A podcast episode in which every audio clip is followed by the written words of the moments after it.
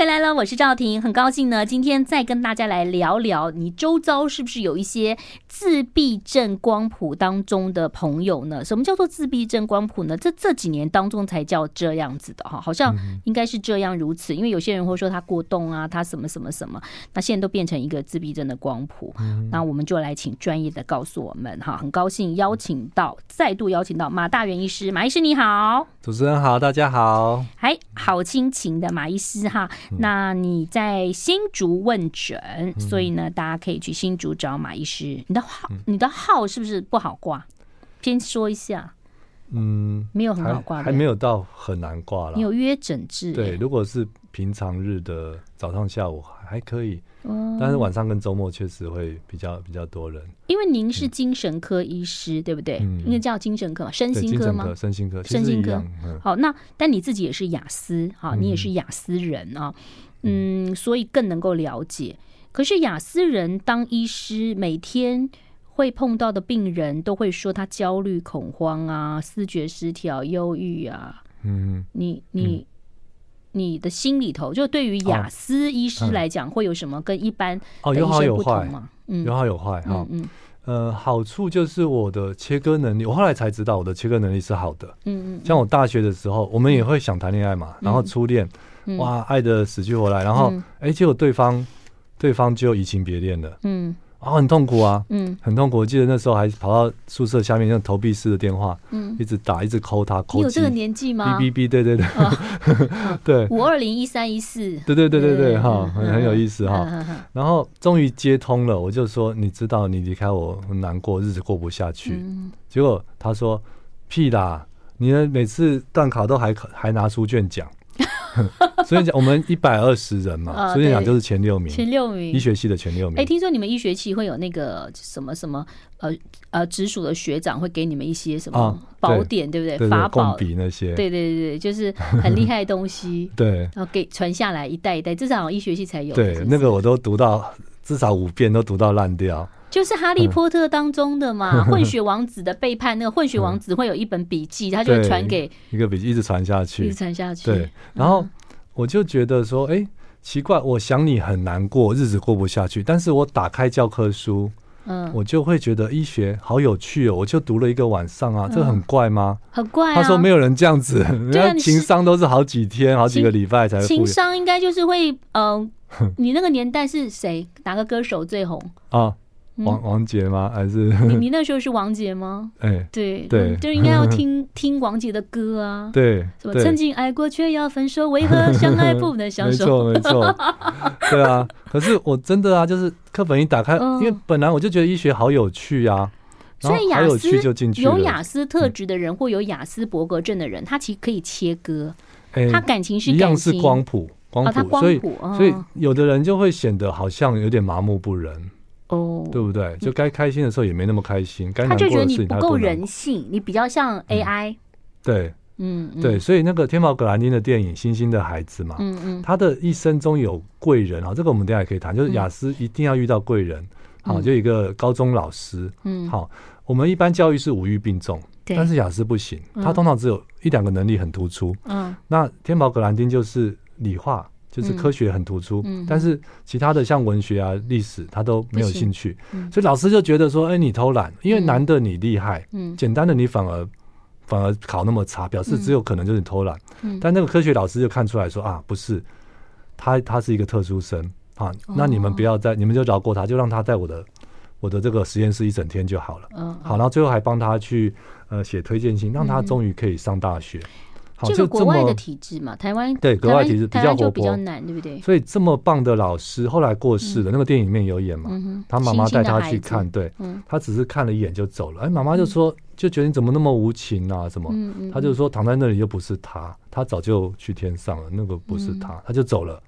所以就会让人家误解说奇怪，好，怎么这么无情？盲目盲目。那他这样子的这种特质，就是我们这样讲，他这样子的表现，嗯，在。自闭症光谱当中，就是判定是雅思，还是说还有其他？如果他这样的回答，这样子啊，就哎、欸，就属于这个光谱，这个光就是算还算普遍。所以很多妈妈就会说：奇怪，我在生气，她为什么没感觉？奇怪，我很难过，为什么她无动于衷？因为你在生气，又不是我在生气。对，就妈妈跌倒了，然后她在旁边笑，爬起来就好。对，没有说啊，妈妈你怎样啊？有没有怎么样啊？没有，他在旁，他觉得，因为他过去认知觉得跌倒是一个好玩的事情。好，所以我这边再再再强调一下，就是雅让大家一个一个案例。就可以知道什么是雅思哈，小朋友、嗯、一个小男生白白胖胖的，嗯，去到学校，嗯，好，然后同学有点想欺负他，有点想想想要调侃他，就说、嗯、哈哈，你是小白猪，嗯，然后他听到我是小白猪，但他不懂这个字面意义，然后看到大家都在笑，就跟着笑，嗯、呵呵呵呵，这叫该生气不生气。然后到了下课时间，有个小朋友说：“哎、欸，我们这堂课来玩警察抓小偷哦，嗯、好不好？可以哈。那我先当警察，你是小偷，你是小偷，你也是小偷。嗯嗯。然后他听到人家说他是小偷，他就抓狂了。我不是小偷，你为什么说我是小偷？嗯，好，这个叫做不该生气的时候生气。哦，好，该生气不生气，不该生气生气。他没办法阅读空气。嗯，好，那你的孩子是雅思哦，这样就是雅思。对，这样是雅思。更小的，其实更小就可以看出来，比如说玩的游戏。嗯。一般的孩子，如果你给他几样东西，他会开始拟人化。嗯，比如说好人坏人，对不对？连车子都是人哦，好人坏人，哇，我要来打你，我要跟你赛跑，啊，你快来帮我，我来救你了，有没有？他会配音，每个角色都有不同的性格，这些的。哎，他绝对不是雅思，嗯，他就是 NT，就是 neurotypical，就是情感丰富的一般人。嗯嗯。好，但另外一个孩子，哇，把车子做排列，红的一一组，绿的一组，或者比赛谁比较快。嗯，好。那就是没有故事情节的，嗯、或者一个轮子一直转，然后转那个下午好开心哦，一直笑，呵呵，嗯、那他就是自闭雅思，好，就属于好属于这个自闭症跟雅思的有的孩子啊，就是妈妈就说，有的孩子就在床上一直滚来滚去，管什么事都不做。哦对，这个也可能是因为他们喜欢转圈圈，就是这个叫自我刺激嘛，感官的刺激。哦，我们一般转这个五五圈十圈，你已经觉得想吐了，对不对？嗯嗯。有的小朋友，哎，他这个自我刺激，他会觉得舒服。那真的很适合让他去那种什么 空军战斗营啊，不是转那个，对啊对啊，转圈，他喜欢这样。对，其实这也是也是天赋，他喜欢刺激的东西。障碍换个角度就是天赋了。嗯嗯嗯。哦，好。大家判断一下，会不会有些人说哈，我在开车，我听到，哎，我好像就是这样。哦，对，往往早年去想，因为大概六岁前如果有，那几乎几乎就是，其实是更早了，其实是四岁三岁。因为你刚刚讲自闭症这样子的这种，很多人察觉都是因为他到了幼稚园，老师觉得很多小孩不是什么呃什么什么鸟慢体什么 呃。大鸟对，就是有人讲说，哎，我的小孩五岁以前都不会讲话，后来是什么心心算专家，就是第一名，对，也有可能是这样啊。哎，对啊，或或者是相反哦，比如说你的小朋友五岁已经可以讲出来所有汽车的名字、厂牌，或者捷运的这个这个站站牌，郭子乾郭哥全部都背完了，嗯，全部都哦，对对，全部都背完了哈。那你不要觉得他是天才哦，他可能是亚斯。嗯，对，因为这个年纪通常不会对这些事情这么的有兴趣，这么的去钻研，嗯，对不对？对对，好，休息一下，待会儿我们来继续聊。嗯，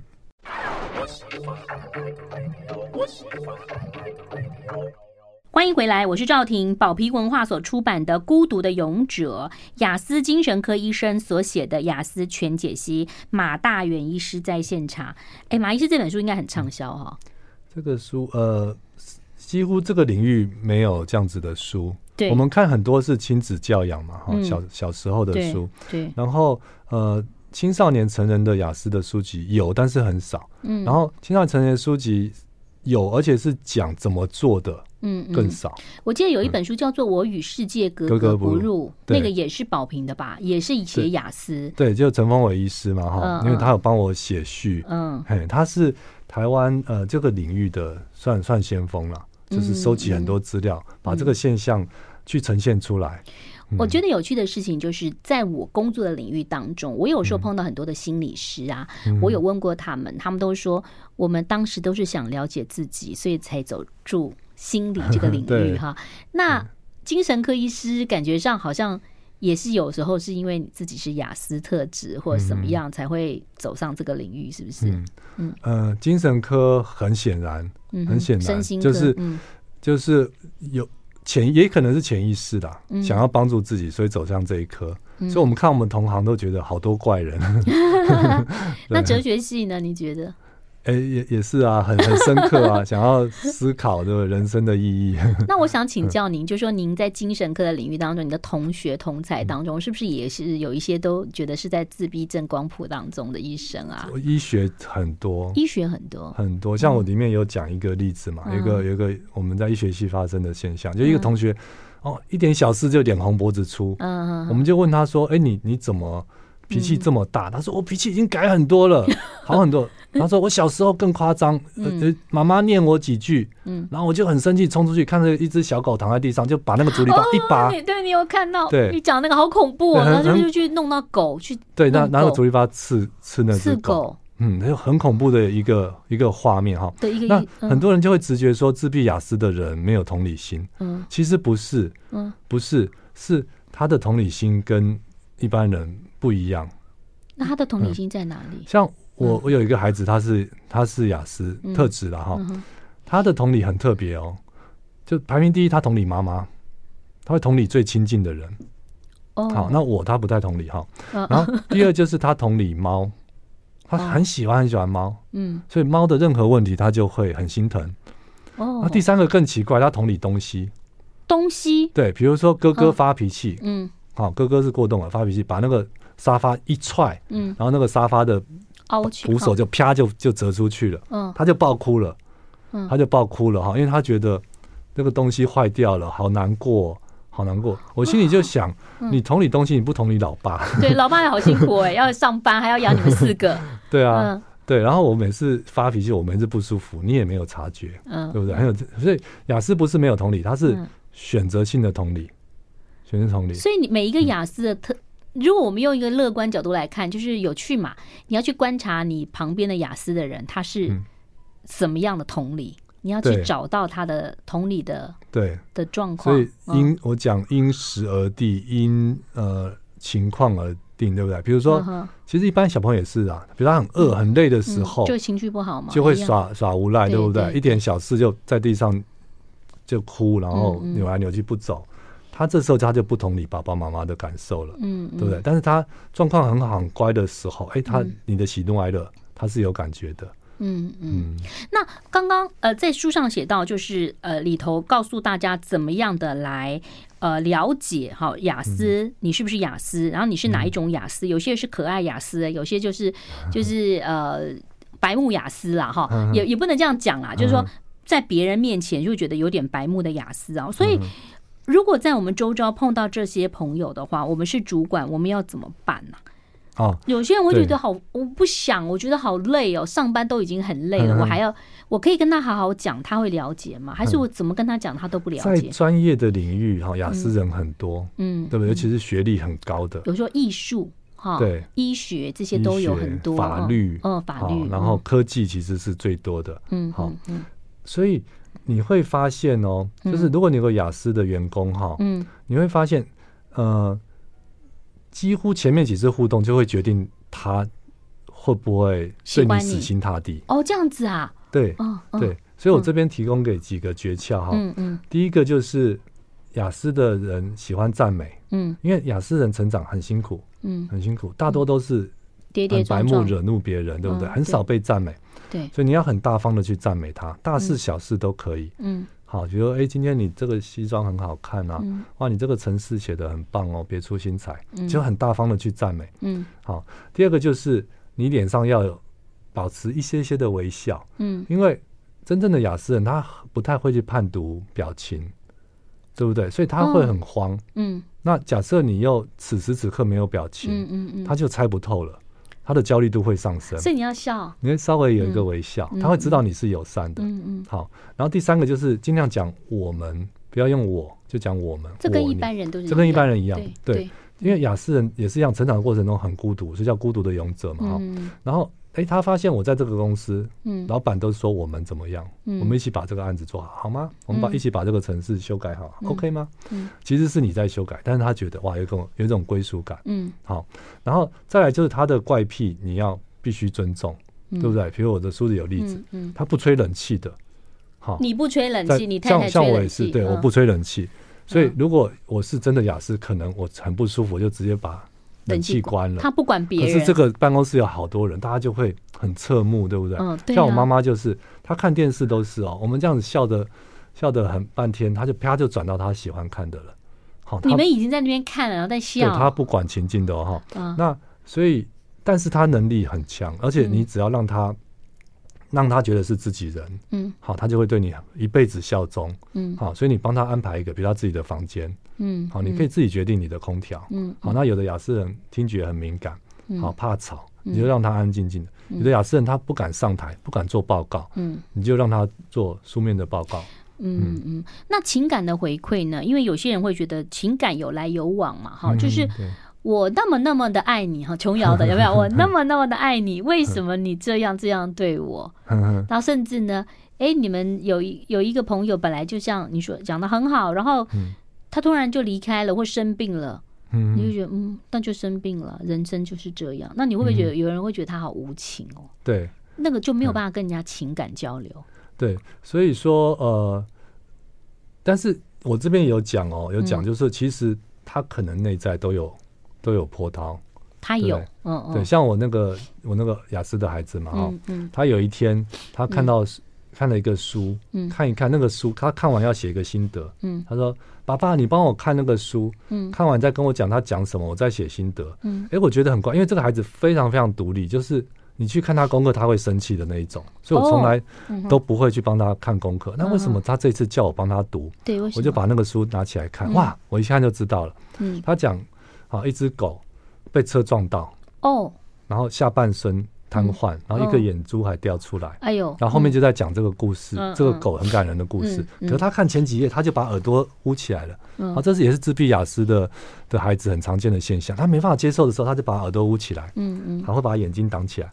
好，他就把耳朵捂起来，默默的走到旁边。嗯嗯，好，所以表示他内心澎湃，嗯而且甚至比一般人的那个感受力。更更更深刻、更强大，但他没办法，没办法承受。嗯，好，他就甚至自己也没办法解读到底发生什么，所以就会想要逃避。嗯，所以有的人，比如说看到那个很难过的新闻，他会走到隔壁的房间。嗯，对，或者嗯，同事讨论说谁谁谁车祸了，好，现在在医院，他就走掉了，他就走掉了，或者面无表情，我们就觉得哇，他好无情，但是没有，其实他内在世界可能很丰富。嗯嗯，但他不见得会跟你讲，对，变成你要观察。对，所以呃。要练习把它表达出来，所以我后面有讲怎么怎么同理，嗯，很很很特别。我们都觉得啊，我要同理对方，没有，你先同理一下自己，嗯嗯，你先把你自己的情感照顾好，嗯，然后甚至可以呈现出来，对不对？比如说哇，听到你这样子，我好难过，嗯嗯，好，我的胸口也揪在一起，嗯，你把它呈现出来，人家就会觉得你是一个也是很有感情的人。所以雅思也要这样子，慢慢的让自己能够。表达一些自己的情感，这是要训练的啊！好，休息一下，马上回来。I like 103, I like radio。欢迎回来，我是赵婷。成人雅思的领域当中少见的全面图像，为什么说全面图像？因为这个，我们今天的作者马大元马医师，他也是图像性思考。他之前也告诉我们，就是其实。念医学院对他来讲很轻松，只要有一个病症，就跟你说肝怎么样啊，他就跟你说哦，肝的表现是什么啦，脸会黄啊，然后什么会肚子会腹水啦，哈之类的，对不对？对，图像化的思考真的超厉害。我我其实是文字的思考，那我慢慢的其实是可以训练的，可以训练。但我现在发现图像是思考其实记得比较久。嗯，文字有时候像以前我考试的时候，我会记得第三十一页第二行，可是我怎么样 答案都想不起来，这个就是念书的问题啊。那我我再请问您一件事情，就是很多人都说那个自闭症啊，自闭症到底包括哪一些？就是大家比较常听到的。最严重的就是真正的自闭症，嗯，对不对？它是像语言那种，对语言，甚至有的都没有发展出语言的能力。大家不要以为自闭症都是很聪明的，其实有一些自闭症是他连自己都没办法照顾，很辛苦，没办法照顾自己。只是因为电影当中表现，你就会觉得说，哦，他虽然自闭症，他他记忆力很好，不是每个都这样。对，嗯嗯。那接下来这个就是典型的自闭哈，自闭，嗯，就智商七十以下需要人照顾的哈。那再来就智商七十以上的自闭，嗯，那这个叫高功能自闭哈。所以所谓高功能自闭，不是说厉害的自闭哦。他只是可以照顾自己的自闭症，嗯嗯，好，然后再来功能更好才是雅思。哦，这样子，他的语言沟通是没问题的，嗯，好，然后呃，通常如果很幸运的话，可以发现他的特殊能力，嗯，特别强大的能力。所以雅思的智商一般来讲都比较高吗？如果说呃，对，他是属于那种，比如说理工很厉害的啊，嗯、或者记忆力特别强大的啊，嗯嗯嗯，他就会显现的，就是都是班上那一种，不、嗯、不太需要认真读书，就会。所以很多数理自优班可能也有很多这样子。我对我我我高中就就吃到这个苦头。你高中就数理自优班？因为我我就建中的自优班嘛，嗯，但是我第一个我不是自优生进去。我是因为我爸爸是 建中老师，哦、所以就被空降进去。哦，第二个我是半吊子的雅思。你好诚实啊！对，所以碰到真的雅思，哇，真的打不过。他们可以每天在那边打桥牌啊。哦，你还不是真正的雅思，我不是真的雅思。吊子，嗯，对，他们可以每天来学校都是都是在聊天，好交朋友聊直棒，但是回去，好，我我不知道有没有读，但是考试都是。都是很厉害，但是你有雅思有点强迫。嗯、你书上写到，就是说你就是从小可能一定要复习三遍，然后看一遍，对，很僵化，很僵化，非常非常僵化。就像你讲星星孩子那个那个一样，就是很僵化。然后可是你国中、高中东功课越来越多，你还是一定要复习三遍，看一遍，对，就会卡住。你就没办法复习两遍吗？呃，不行，会焦虑，会焦虑，所以我内在是是合并焦虑的。嗯嗯，然后更麻烦的是。雅思会变成正义魔人，嗯，对不对？就是很很喜欢纠正别人，嗯，好，就先入为主。比如说，但自己也不见得多好，别人就会说你干嘛嘛？纠正我，你自己有那么好吗？对不对？嗯，而且很僵化哦。老师说走路靠右边，嗯，好，然后回到家，哎，连家人都说你为什么走路没有靠右边？在自己家里，哎，然后对不对？嗯嗯嗯。所以我那时候就发生一个事情嘛，就是我发现老师。把他自己孩子的便当放在我们的那个蒸，以前会那个方方的那个蒸饭里，蒸饭盒，蒸饭，你就生气了，我就生气了，我就大肆宣传，我说老师 公器私用，嗯，好，你的孩子不是我们班的，为什么可以用我们班的那个蒸饭箱？嗯，就大肆宣传，嗯，搞到老师都受不了，然后 就请家长。那我觉得很非常感谢就是我爸爸没有因为这个事情责备我，嗯嗯，他只是讲说情理法。嗯，情理法哈，就是我们一般人还是最注注重情感。你爸爸会觉得你跟你母亲很像吗？呃，就是固执上面应该是蛮像，蛮像，固执上蛮像。但他那时候，对，那个时候你不知道你有雅思吗？高中的时候，我小时候不知道，完全不知道。对，然后最最糗的是国中的毕业旅行吧，还是然后晚上熄灯嘛，然后就关灯，然后我的好朋友就跟我说晚安，我就说哦。他就很惊讶，就说：“哎、欸，别人家跟你说晚安，不是你也该说晚安吗？”嗯，那我们家没有这个习惯，所以你不知，你我不知道要这样子回。所以因为雅思是从可能你社会化的是从习惯，然后你再记别人跟你说这个，你大概回答一个是有礼貌的，一件一件学，我就知道哦，原来是人家说早安，你要说早安，而且能量要高一点。人家说早安，你说早安，这样就超有礼貌。对不对？学得很好，学得很好，很僵化。然后有一次一进办公室，有时候生日快乐，我说生日快乐，然后然后人家就觉得很诧异，说干嘛那么嗨？对，就是说我祝你生日快乐。然后我今天不是生日啊，他祝你生日快乐。对，他祝我说生日快乐，然后我就说生日快乐。嗯，然后我就我就说就有点尴尬，就说哦，对啊，我为什么讲生日快乐？用学习的，对对，所以我后来知道哦，人家说生日快乐，你要说谢谢。你要说谢谢嘛，对不对？所以你真的一路跌跌撞撞哎，你的社会化之旅就是这样子出来的。对，我有一阵子是我告诉自己说，嗯，每一句话说出来之前先想一下，嗯，合不合适？我不能讲我我想讲的话，嗯，大概有一半人家都会觉得怪怪的，嗯。但是我们的对话都觉得很好，很专业。好，休息一下，马上回来。